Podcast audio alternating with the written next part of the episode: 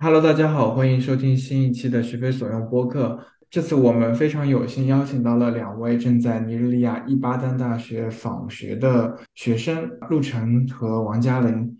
和他们一起聊一聊在尼日利亚的生活，尤其是近期面临的现金危机以及即将到来的大选。首先，我们请学非所用的另外两学非所用的另外两位主播明清和立方和大家打一个招呼吧。啊，大家好，我是明清。啊，大家好，我是立方，啊，欢迎嘉玲跟陆晨。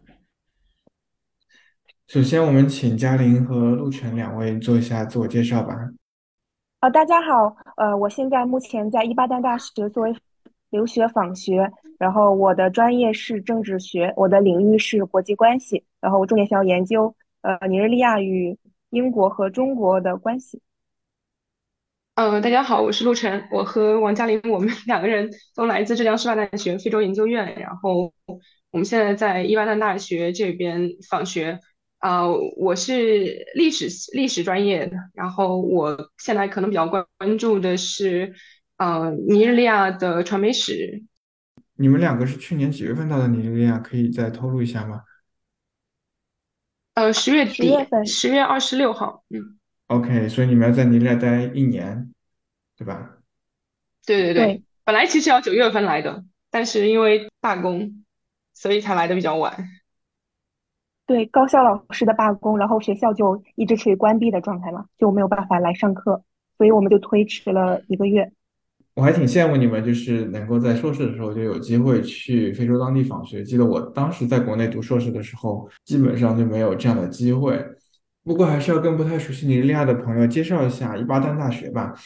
伊巴丹大学创建于二十世纪五十年代，是尼日利亚第一所现代意义上的大学，是尼日利亚排名第一的大学。我们来之前其实也有查，就是伊巴丹大学的这个国际排名吧。然后其实能进入到，比如说国际前一千的非洲的大学其实不是很多。就是伊巴丹大学在好几个排名，反正都会进到一千以内。然后有的排名是在八百到一千，有的是在四百到五百。在整个非洲来说，它可能是第五、第六或者怎么样。当然每个排名的。不一样，但是我看到有一种第五、第六，然后西非第一，或者说西非第二，在整个西非来说，它其实是一个比较不错的学校。伊巴丹大学在历史上诞生过非常有名的伊巴丹历史学派，这个国内有不少老师已经写过文章了，然后有机会下次可以再找其他人聊一聊。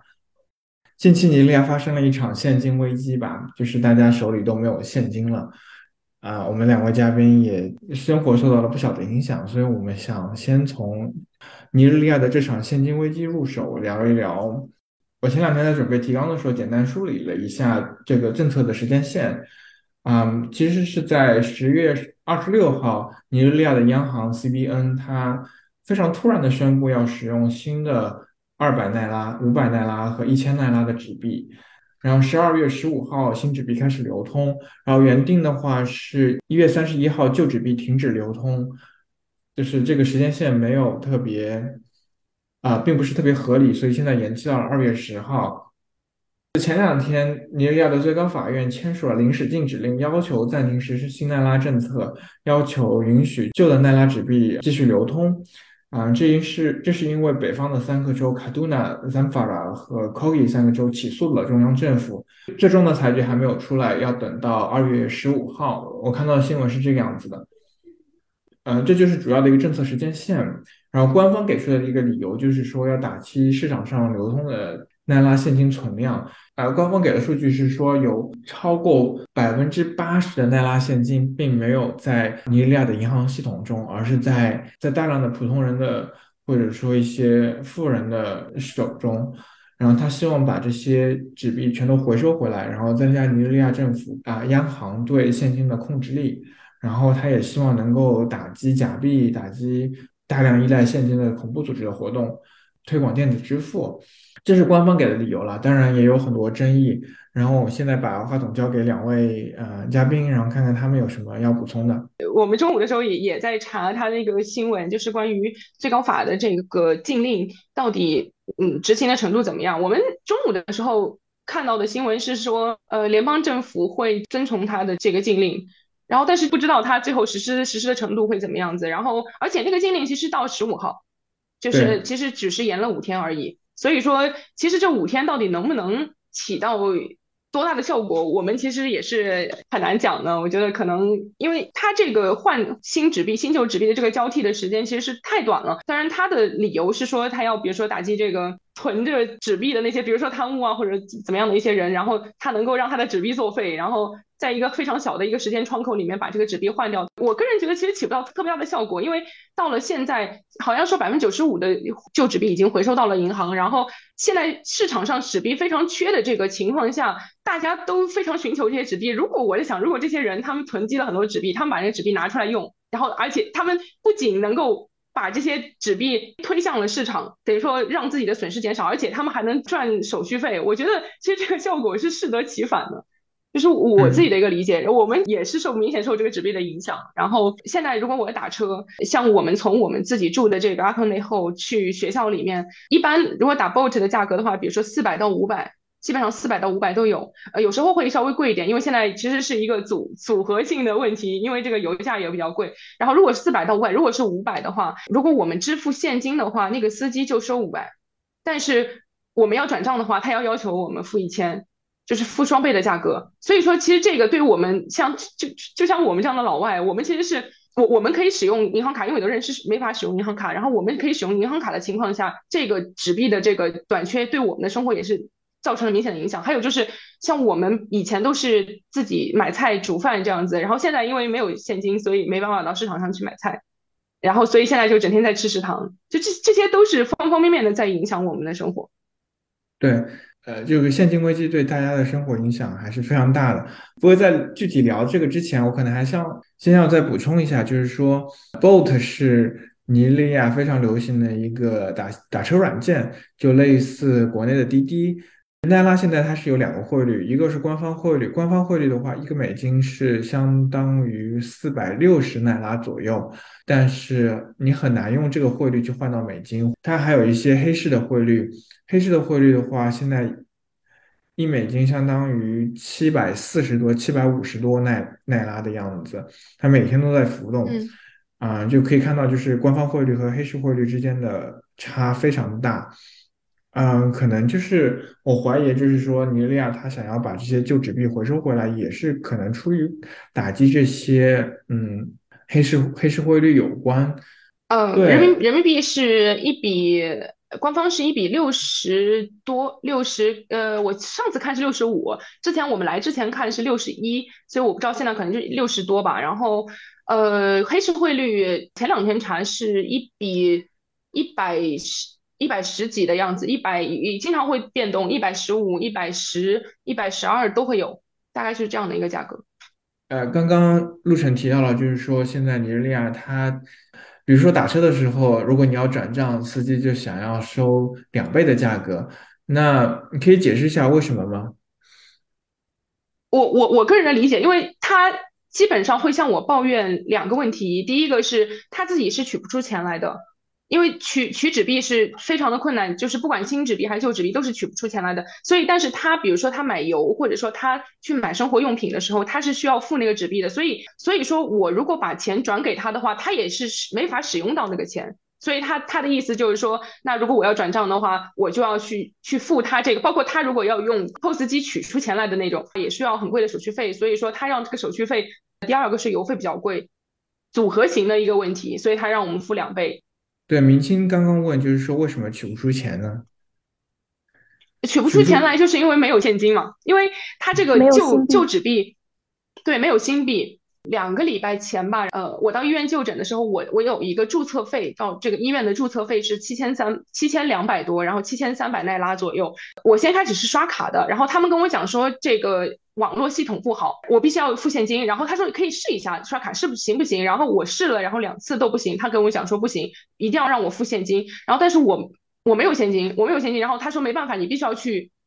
必须要去找弄现金来，你才能去看你看医生。然后我我出去，我跑到呃 First Bank，就是第一银行在呃医院的这个一个分行，ATM 机是没有钱的。然后跑到银行里面去，然后。经理就跟我讲说，因为 CBN 中央银行是不让他们把这个旧币给出来了。那个时候是两个礼拜前。其实后来因为实在是市场上流通的货币太太缺乏了，所以说还是让他们让银行给出了一部分的旧币。但是，嗯，我当时去的那个第一银行，它是不给我们旧旧纸币的。他所以他怎么怎么解决我这个问题呢？他自己，因为我可能是因为我是一个外国人，呃，可能就是对我比较好吧。然后他自己从他的口袋里摸出了五千块钱，先给我，然后再给了我很多的零碎的一百，然后五十之类的，然后给我凑出了我要的金额。但是这个时间的话，他也是我们可能等了半个小时以上的。然后为什么取不出取不出纸币，取不出钱？因为中央银行是禁止他们把旧纸币再流流通到社会上的。他们其实是希望在就是这段时间之内把这些纸币，只要有人把钱存到银行之后，他就不再给出来，他就把这个起到这个旧纸币回收的效果。然后，但是这个时候是不是就应该有新纸币能够流通到社会上去？但是新纸币的印刷是不及时的，或者说新纸币的。支付是不不及时的，所以说大家都去银行去排队，但是就是取不出钱来，就要不就是非常小的面额，一百五十，其实现在一百五十都取不出来，有的取十块、五块、二十块，就这样子的这种非常小的面额，然后新纸币取不出来，大家每天去排队都取不出钱来，就是这个是这个为什么纸币缺乏，就是中央银行不让把旧纸币给出来，然后但是新纸币又又给不出来，所以就没有纸币在市场上流通。对，是这样，因为它这次的新奈拉只涉及到两百以上，两百、五百和一千嘛。它其实两百以下还有一百和五十，还有啊，对，五块、十块的这些很少见的小额纸币，它其实是没有停止流通的，所以它是依然是合法的。所以我看到有新闻说，就是有人去尼日利亚银行取钱，然后取出来一堆一百的、五十的这样的呃纸币，但是尼日利亚现在你随便。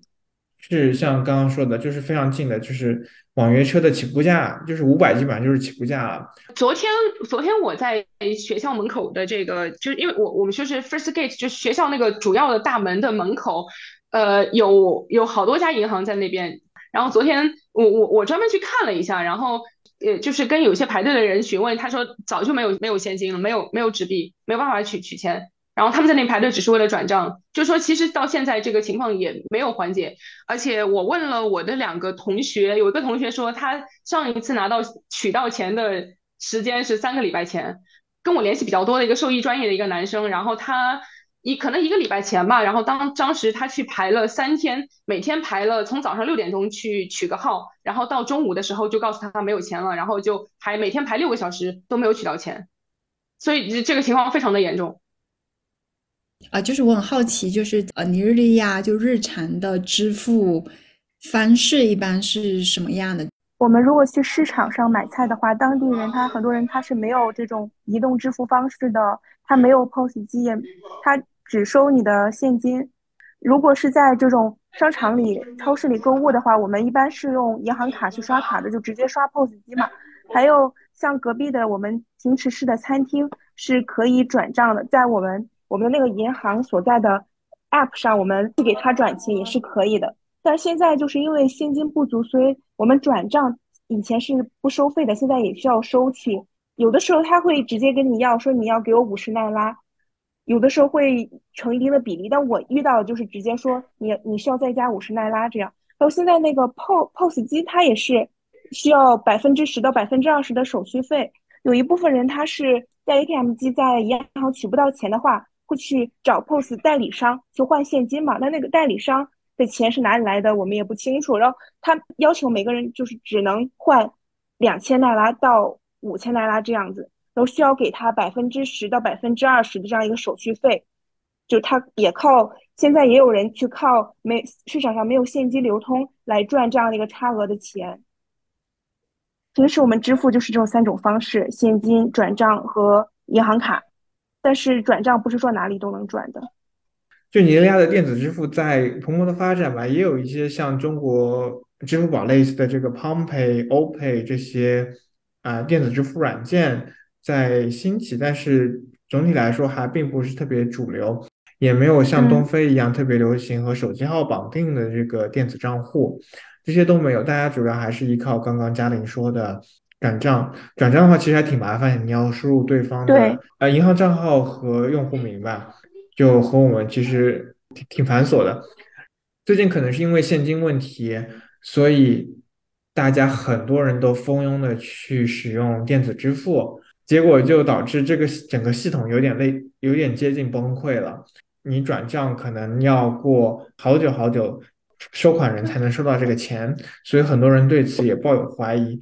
我在 TikTok 上看到有很多当地人各种视频来吐槽各家银行转账到款的时间非常非常长。呃，我我用过 OPay，然后那个那个 PalmPay 我试图去注册它，但是要采集我的面部信息，但是 OPay 好像没有。然后 OPay 的话，我其实前段日子我为了给我的同学转账，第一银行的那个 APP 不能使用，然后我就想使用一下 OPay，看看能不能通过这种方式去转转账给他。但是我从我的银行卡提取现金到 OPay 里面，其实也是一种支付嘛，就是从我的银行卡支付到 OPay 里面去。呃，它需要有一个验证码，但是前两天那个互联网不好的时候，它是它也是没办法做这个操作的。所以说，OPay 它如果我我里面有钱，那我可以支付。呃，整体来说使用度还是比较呃还是比比较高的。我之前用它买流量都是没有问题的。但是呃，从银行 把钱取出来，如果它它有问题的话，那我也是没办法使用它的。对，还要补充一点，就是 OPay 和 PalmPay 这两个移动支付呃公司都是有非常强大的中国背景的。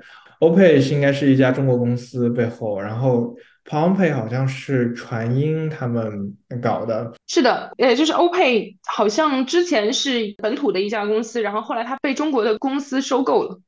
我我想追问一下一个逻辑，我有点不是很明白。如果日常就是可以刷卡支付，然后或者说转账支付，为什么没有现金？他们要去提高这个？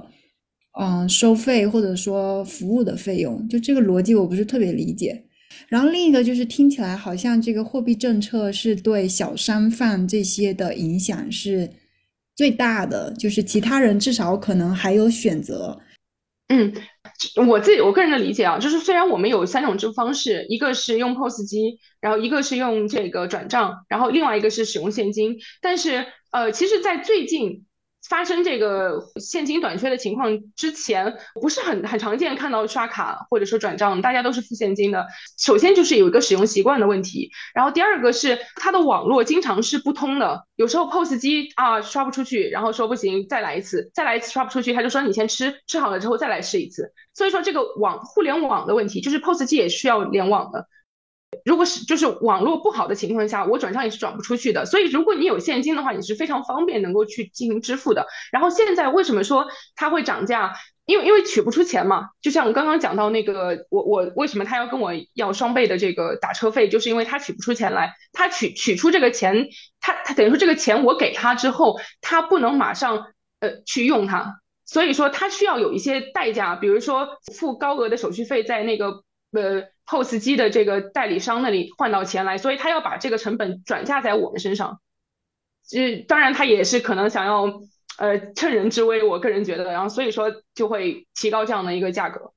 嗯，我印象中就是尼日利亚央行他在推特上放了一个视频，就是讲一个街头小贩他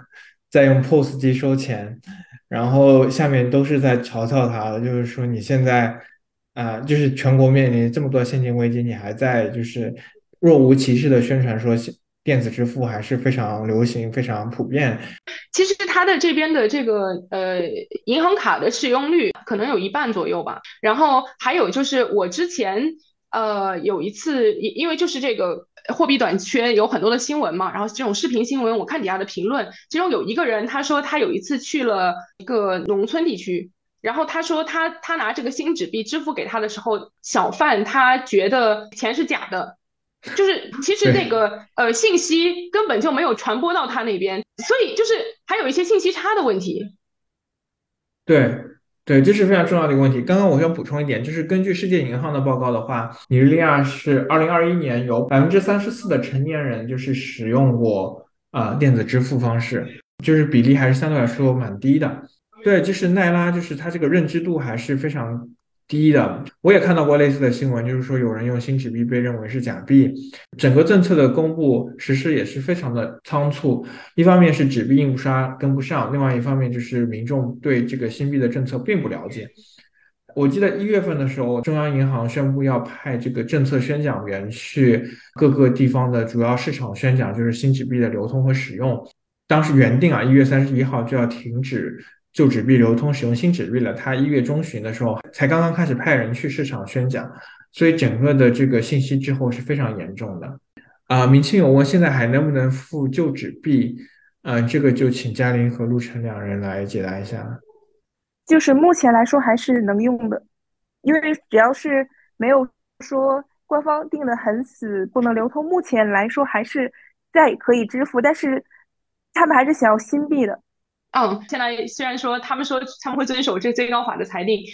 呃，延迟到十五号，但是我不是很清楚。然后今天是这个所谓的截止日期。昨天我在买东西的时候，我看到他们给出这个一千的纸币，然后收收回来一张旧的五百，然后四张一百，因为一百是不换的嘛。旧纸币的废纸，在这个政府层面的操作方面，其实就是它这个中央银行。回不回收这个，他承不承认这个钱是一个钱，然后在回收给银行的时候，承不承认给你同样金额的这个所谓的电子账账户上的这个这个数字？所以说，我觉得。到目前为止，如果说这个新纸币一直没有来的话，他们需要有一个现金去去进行这个贸易上面的流通。所以说，这个纸币其实就大家的观念，我觉得还是这样，我只要能够把这个钱花出去就行了。所以说，市场上我觉得这个流通可能要流通到，我不知道，我觉得它不止到十五号，应该继续会流通下去的。央行的规定就是说，二月十号之后，就是呃，商业银行它是不能再接收奈拉的旧纸币了，就是你必须在那个日期之前把。旧纸币全部存到商业银行中，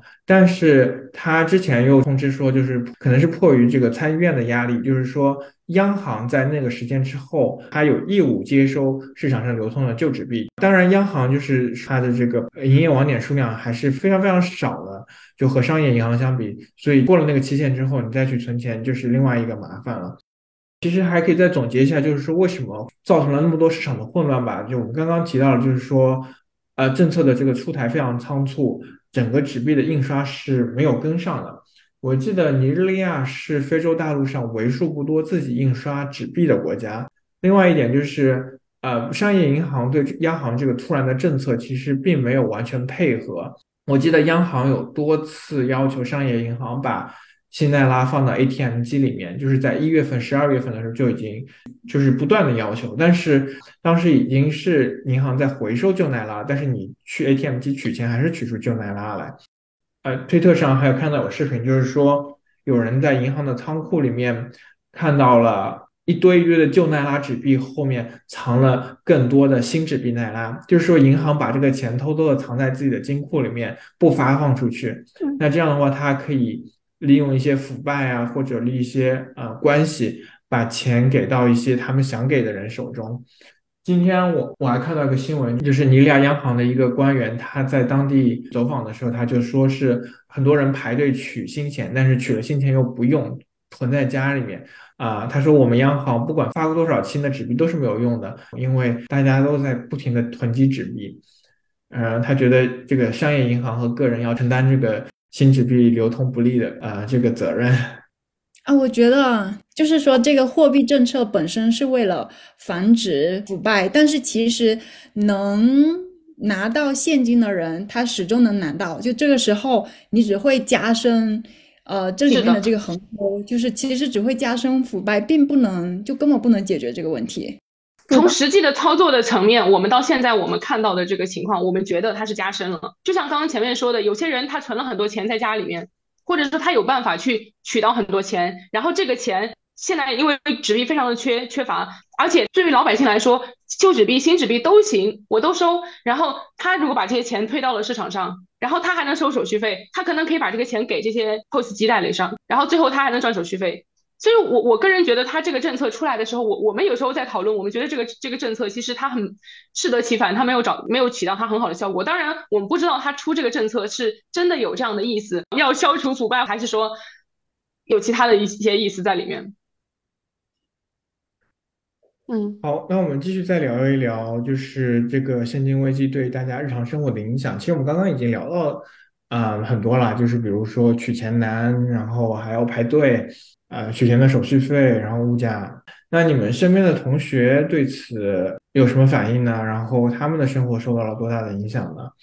同学一般都处于这种去排队，然后回来也拿不到钱的状态，包括身边一些年轻一点的人吧，他们就是抗议嘛，还有些暴力冲突嘛，在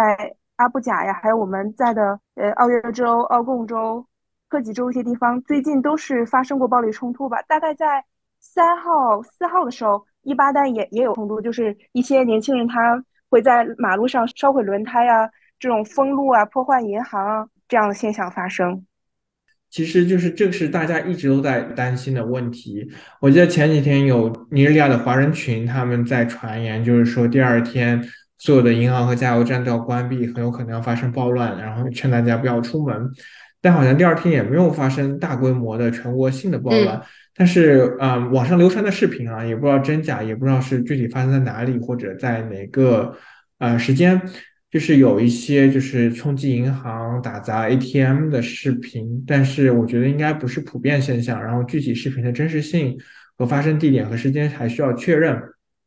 还有一个流程比较广的视频，就是银行被围堵了，然后关了门，然后银行的职员在后院，然后用一个梯子爬到围墙外面。就是网上的信息鱼龙混杂吧，但总体来说还是相对来说比较和平的。对啊，之前布哈里说什么给他七天时间解决这个问题，我到现在都没有新的纸币出来，所以我觉得有时候他那种承诺或者怎么样，可能也效力也不是很大吧。明星有问，就是政府在政策制定的时候有没有预计到发生骚乱的可能？其实是有的。今年不是要大选吗？全体进步大会党的这个候选人波拉提努布，前几年在新闻上就是说。就是这个尼日利亚全国范围内的啊汽油危机和现金危机，是政客在操纵这些危机，然后带来全国性的骚乱和危机，以此来推迟大选。然后另外一个 PDP 的，就是人民民主党党内一个非常重要的人物叫 Wiki，他是河流州的州长。他在听尼布发表这段言论之后不久，也发表了类似的观点，就是说这个现金危机和石油危机就是为了激怒尼日利亚人，然后为了引发骚乱，然后为阻碍选举，然后这样的话，现任政府就有机会去任命一个过渡政府，然后继续保持他们的权利。所以就是说，今年在选举的这个时间点之前要推出这个新纸币，也是。引发了更多的争议和不安吧，就是很多人也就是说，新纸币的政策制定是为了啊控制现金市场上的现金流通，然后防止有人用现金去收买选票，对吧？有这个说法，所以我们接下来就聊一聊今年的大选吧。今年二月二十五号，尼日利亚将迎来就是大选，包括总统大选和议会大选。就前几次的大选都有延期一到两周的这种情况，然后今年如果不延期的话，就是在二月二十五号，啊，顺利的话，两三天之内就会出结果。那今年这个布哈里他马上就要卸任了，他是来自 APC 的总总统，他执政了两届八年。尼日利亚在两千年左右这个民主化以来，他选举相对来说还是和平的。然后这是新一次的总统大选，主要有四个候选人。第一个就是 APC 全体进步大会党波拉提努布，然后还有这个 PDP 人民民主党这个阿提库阿布巴卡，还有也就是工党 Labour Party 的这个 Peter Obi，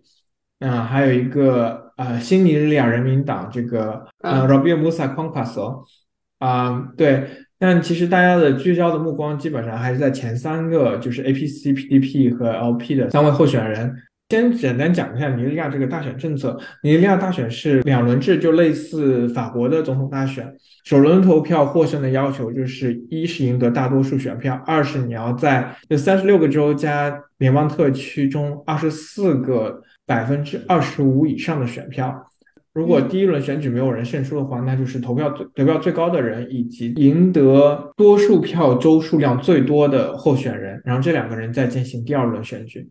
在这次选举以前，尼日利亚基本上就是两党独大，好像没有出现过就是第二轮选举的情况。但是今年大家都有很多疑虑，因为随着这个 Peter Obi 的这个异军突起吧，然后他受到了特别多年轻人的欢迎，就大家会觉得说 Peter Obi 可能会是一个今年选举的搅局者。那我们就简单聊一聊这三位候选人，聊一聊他们政见啊，然后一些影响选举的因素吧。那我们一个一个来，就先聊一聊波拉提努布。就波拉提努布是拉各斯人，然后他被称为是拉各斯州的教父。他在拉各斯任内吧，也算是做了不少工作。波拉提努布是约鲁巴穆斯林，他算是尼日利亚政坛相对来说比较有影响力的一个人物了。就是像之前阿蒂古阿巴阿布巴卡，就是另外一位候选人，以及现任总统布哈里，都是和他关系非常密切的。然后他有一个副总统竞选搭档，就是卡西姆啊希特曼。舍蒂曼是来自博尔诺州，他当博尔诺州州长的时候，正是博克哈拉姆比较活跃的那段时间，就有人怀疑他们之间是否有一些关联，但是这些都是政治上的攻击啊、谣言啊，就是没有办法去验证吧。然后 PDP 的候选人就是阿蒂古巴卡尔，他是他有一个约鲁巴妻子，然后很多人很看好这一点，就觉得他能够就是联合就整个国家。工党候选人彼得·奥比，他就是在推特上赢得了非常多年轻人的欢迎。然后他是来自南方，是一个基督徒。在尼日利亚竞选中非常重要的点就是宗教因素嘛。像听努布和阿提古两个人都是穆斯林，然后听努布的竞选搭档也是穆斯林。就这几个月来，尼日利亚网上争议非常多的一点就是这个穆斯林穆斯林 ticket，就是穆斯林和穆斯林的选票。然后很多基督徒对此表示不满。就我先讲这么多吧，看看你们有什么要补充的。你们对这个三位候选人有什么印象？我们应该从什么时候开始看？我们从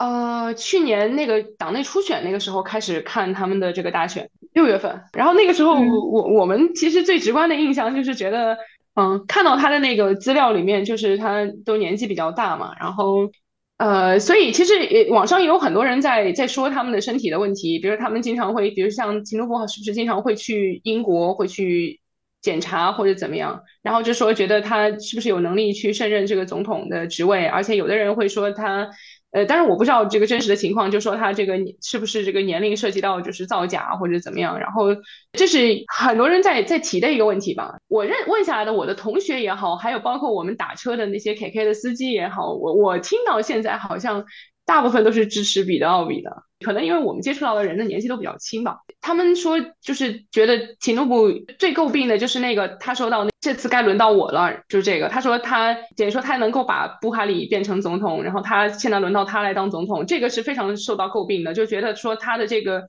这种教父的形象，这种太深入人心了吧。他其实也有呃控制一些媒体或者怎么样，就是我之前看到有一些文章，就关于他在一些国内的一些媒体的，就是。嗯，一些股份或者怎么样，然后说他有对媒体的一些控制。他在拉各斯做州长的时候，不是现在，应该要再早个十几年前，那个时候做州长嘛，他做了八八年嘛。他已经离开他所谓的这个州长的政坛，然后但是他还是有非常持续的影响力，所以就觉得说他如果上台的话，会就是很难去摆脱这超级有影响力的一个一个领袖的这种感觉。所以说大家对他的印象，起码我这边呃听到的都是。负面的评价吧，很多人不是很喜欢他，然后他们就觉得说，觉得比奥比比较比较好这样子。我还挺意外的，因为听努布他是约鲁巴人嘛，然后约巴丹大学在约鲁巴地区，然后大部分的，呃，身边的很多老师同学他们都是约鲁巴人，所以我还挺意外他们对听努布的支持率没有那么高。但确实听努布的这个健康问题，包括他的年龄，都让人挺挺疑惑的。包括现在布哈里，他今年已经八十岁了。布哈里当最为人诟病的一点就是，他每年都要花很多时间在英国伦敦做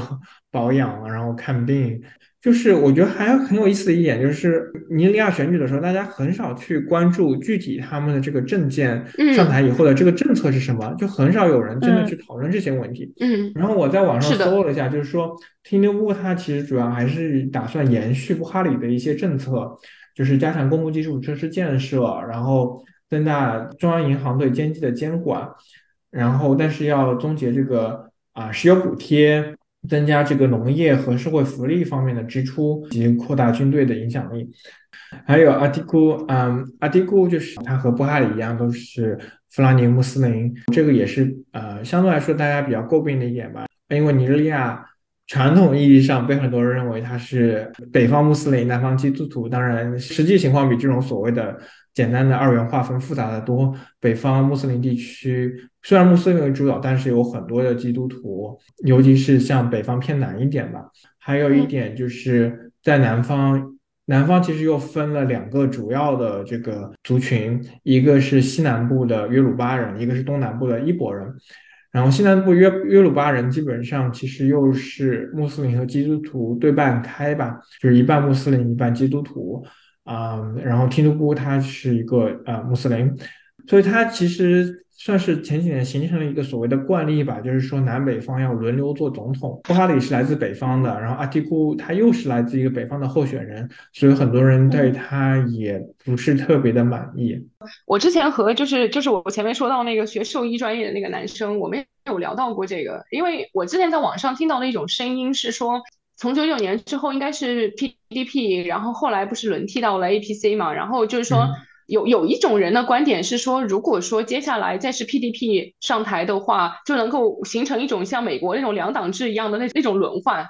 我听到这种观点的的时候，我当时是想，我想去查一下，就这两个党。它是否代表着不同的利益、不同的阶级或者不同的什么什么东西？它它的差异性在哪里？但是我查到后来都没有查到他们俩之间的差别是什么。然后，所以它如果真的能变成，比如说像美国或者这样这样子的一个比较，就是。稳定的这种两党更替，那其实是对他的政治稳定是是有好处的。但是 PDP 和 APC，我目前都没有发现它有什么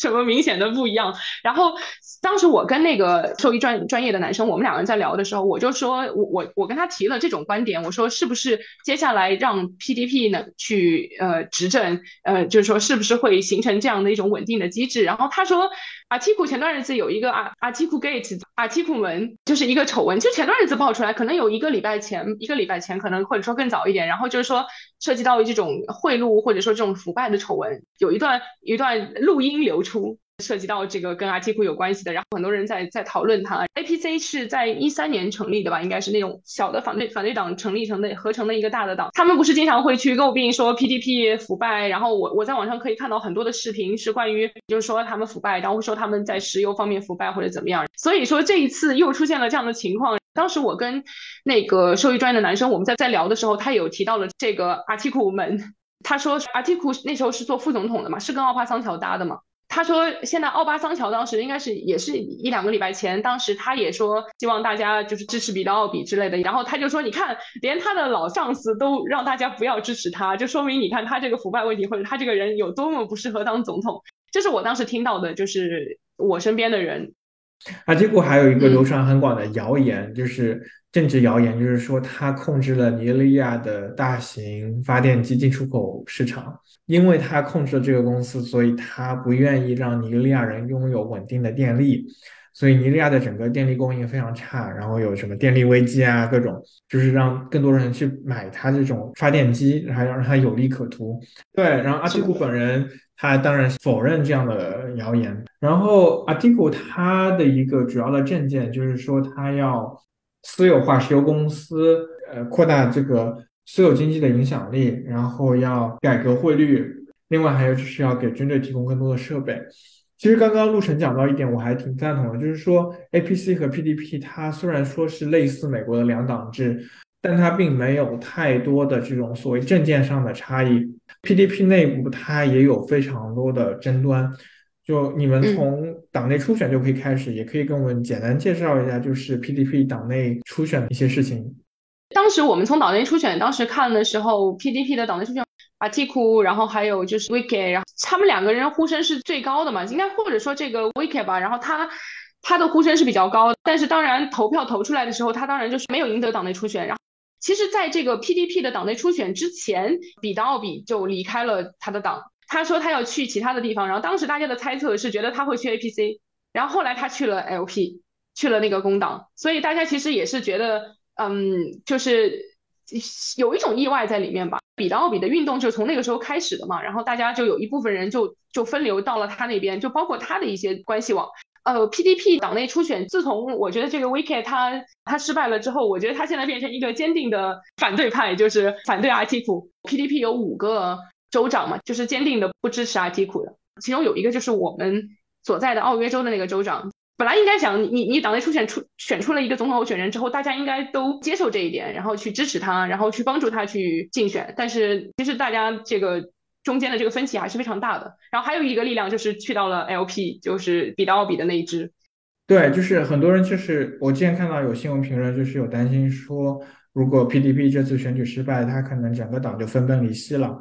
但也有类似的担心，就是 APC 它本来就是一群小党组织起来的一个政治联盟，它如果选举失败，它可能也有内部瓦解的这种可能性。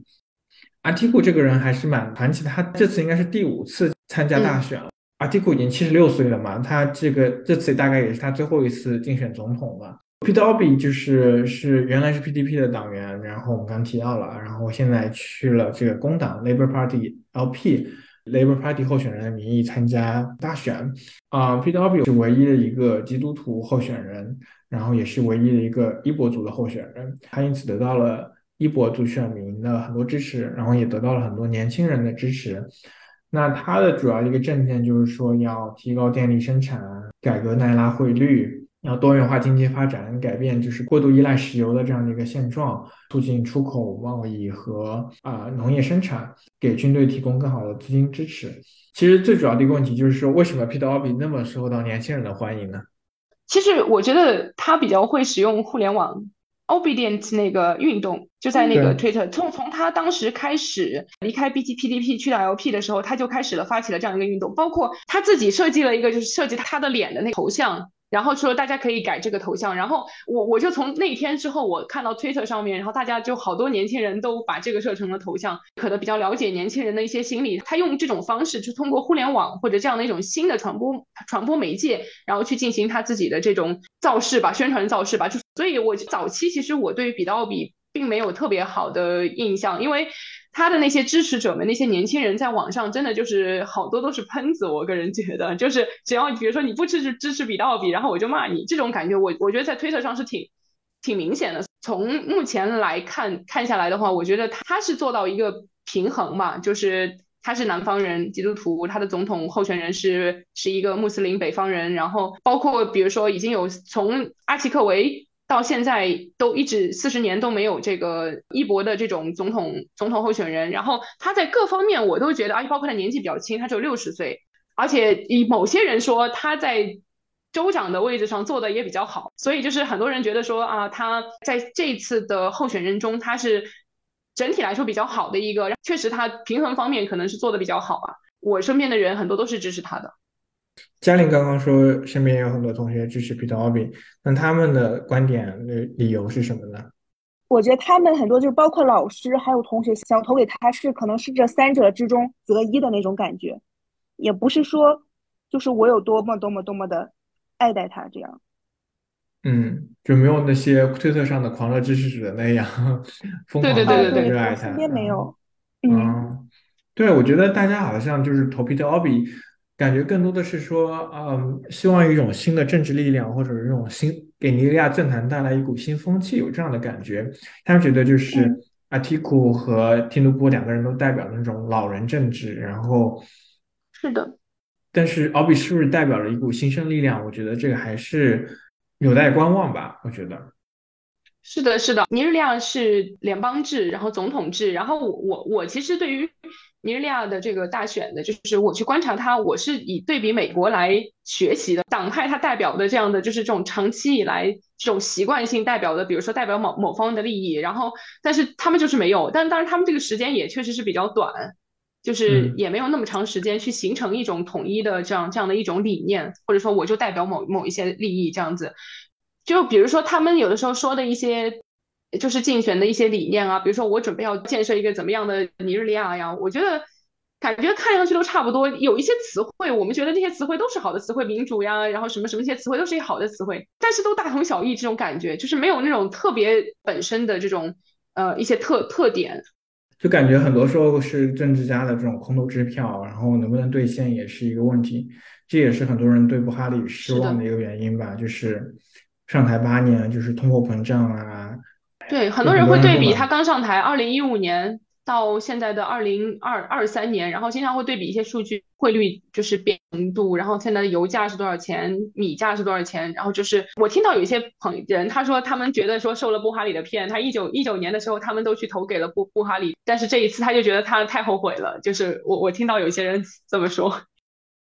对，嗯，我们接下来再聊一聊，就是你想影响大选结果的一些因素吧。我们其实刚刚聊到了，就是呃，候选人来自这个地域和族群、宗教这些个人因素，聊了一些他们的证件，然后还聊了他们的这个年龄和身体健康的一些问题。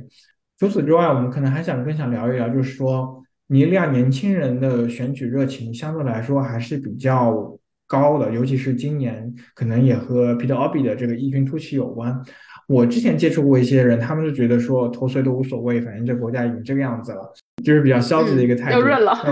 呃，对对，加把要加把了，啊，就是你们看看，就是你们身边的人是怎么样的态度呢？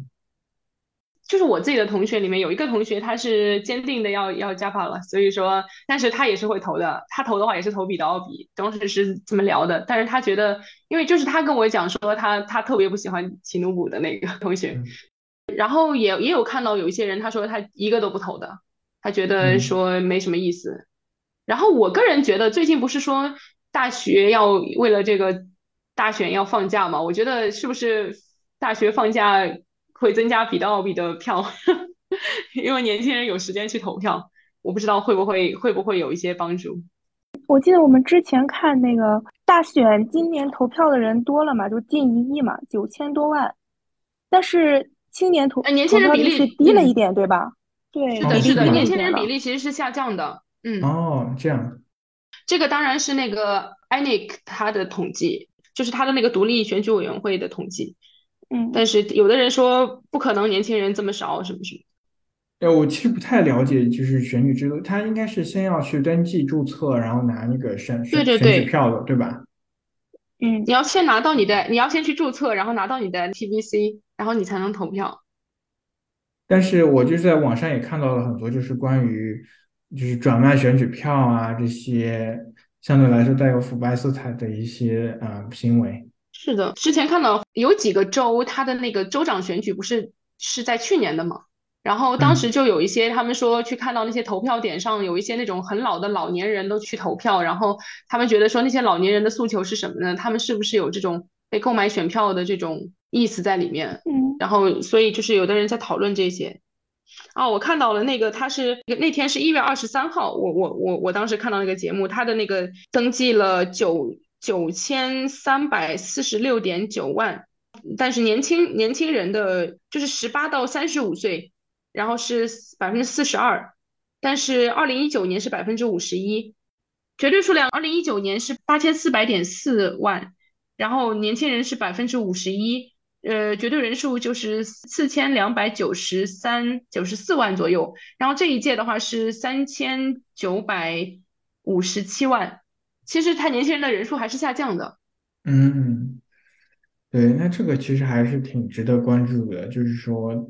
就是选举人数的变化对这个大选最后有什么影响？我记得这个有人就是有一个年纪比较大的老师，他就坚定的认为就是听都不会赢选举嘛。他觉得阿蒂库啊、布彻、布哈里都是原来都是啊听都布的小弟，然后他觉得 Peter Obi 就是年轻人闹着玩的，就是推特总统。就是 Peter Obi 没有太多的资金支持，也没有很多地方政府州长的支持，是的，是的，是的，很难赢得选举啊。呃，就是卡杜纳州的那个州长，不是还是挺有人气的嘛？说比达奥比是诺莱乌的演员什么？然后我们只是假设，如果比达奥比能够获得总统选举的话，但是没有，目前来说，LP 是没有一个州长的，所以说他到时候怎么去跟州政府去进行这个一些协调？现在的州州长基本上就是 PDP 或者 APC，所以说他怎么去开展这个州政府的工作呢？那还有一个可能就想要聊的就是选举暴力，就是选举冲突，包括选举前啊、选举中、选举后。选举前我们刚刚提到，就是说啊，有人认为就是说这个现金危机是为了挑起动乱，然后延迟大选。然后选举中可能有一些恐吓选举的情况，就是说在投投票点前制造骚乱，然后压压低投票率这样的一个情况。让选举后的话，如果有一方不接受结果，那可能也会有人上街闹事。那我觉得这个是，嗯，对选举骚乱啊、暴乱的这个担忧一直都存在。像前几次大选都有面临过呃推迟的这种情况。那今年这样的情况怎么样呢？你们对这方面的观察是怎么样的？就是目前来说，你说呃太骚乱的事情，我觉得。也不是很很多吧。然后其实大家的愤怒还是因为这个现金，但是我们其实很难预测，因为不知道他们怎么样，因为现在这个现金的情况也没有好转。然后包括一八单前段日子都已经在那里闹抗议了，我觉得跟这个长期，比如说这一个月的停电。可能也是有关系，然后其实情绪都不是特别的好吧。然后呃，我上次去那个 UCH，就是这边的一个大医院，呃，去那个医院要经过州长办公室和独立选举委员会的那个办公室，他门口都停了装甲车，就是防止大家去闹，因为经常会听到说那种选举委员会被砸了，然后被烧了什么，就经常会有这种。对，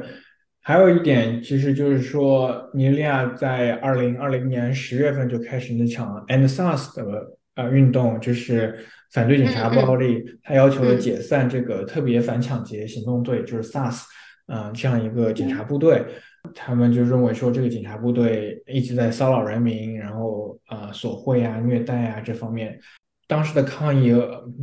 在有些地方演变成了暴力抗议吧，然后也引发了政府的这个军队的这个暴力镇压啊，有示威者在这个冲突中丧生，这个在当时也影响是非常大的。NSAS 这样的一个运动在现在还有余波吗？还在当地的啊年轻人中有一些影响力吗？我身边其实没太多人提这个，但是我们当时一就是一八班这边那天出现抗议的时候，我的同学很兴奋，然后说这是 End SARS 二点零，所以就是他们可能会把这种把这个东西当成一个呃像这种反抗权威或者怎么样的这样的一个代名词。对，因为他其实虽然是反对这个警察暴力，但其实是慢慢的演演变成反对当权政府、反对这个政府的一个抗议活动。对，尼日利亚国内这个不稳定因素还有很多，就比如说东北部活跃的恐怖组织，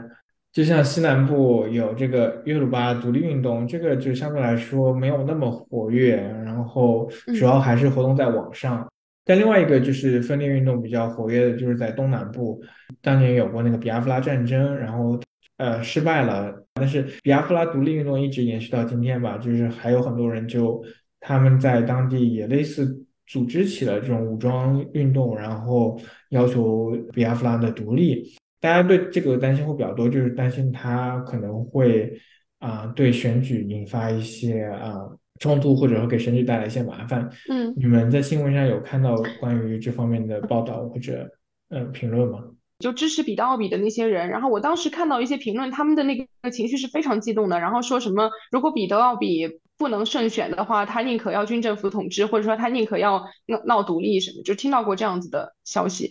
我也是，主要是看到一波人，他们嗯非常的支持这个 LP，然后也是这样一些言论吧。非常感谢嘉玲和陆晨今天受邀聊聊了这么多东西，分享了很多他们的见闻和观察吧。就希望尼日利亚能够顺利的度过这场现金危机，然后选举能够顺顺利利的。也希望你们在尼利亚剩下来的八个月的生活吧，平平安安，然后学有所成。然后有有计划的，下次再来我们播客做客，聊一聊更多的话题。谢谢，谢谢。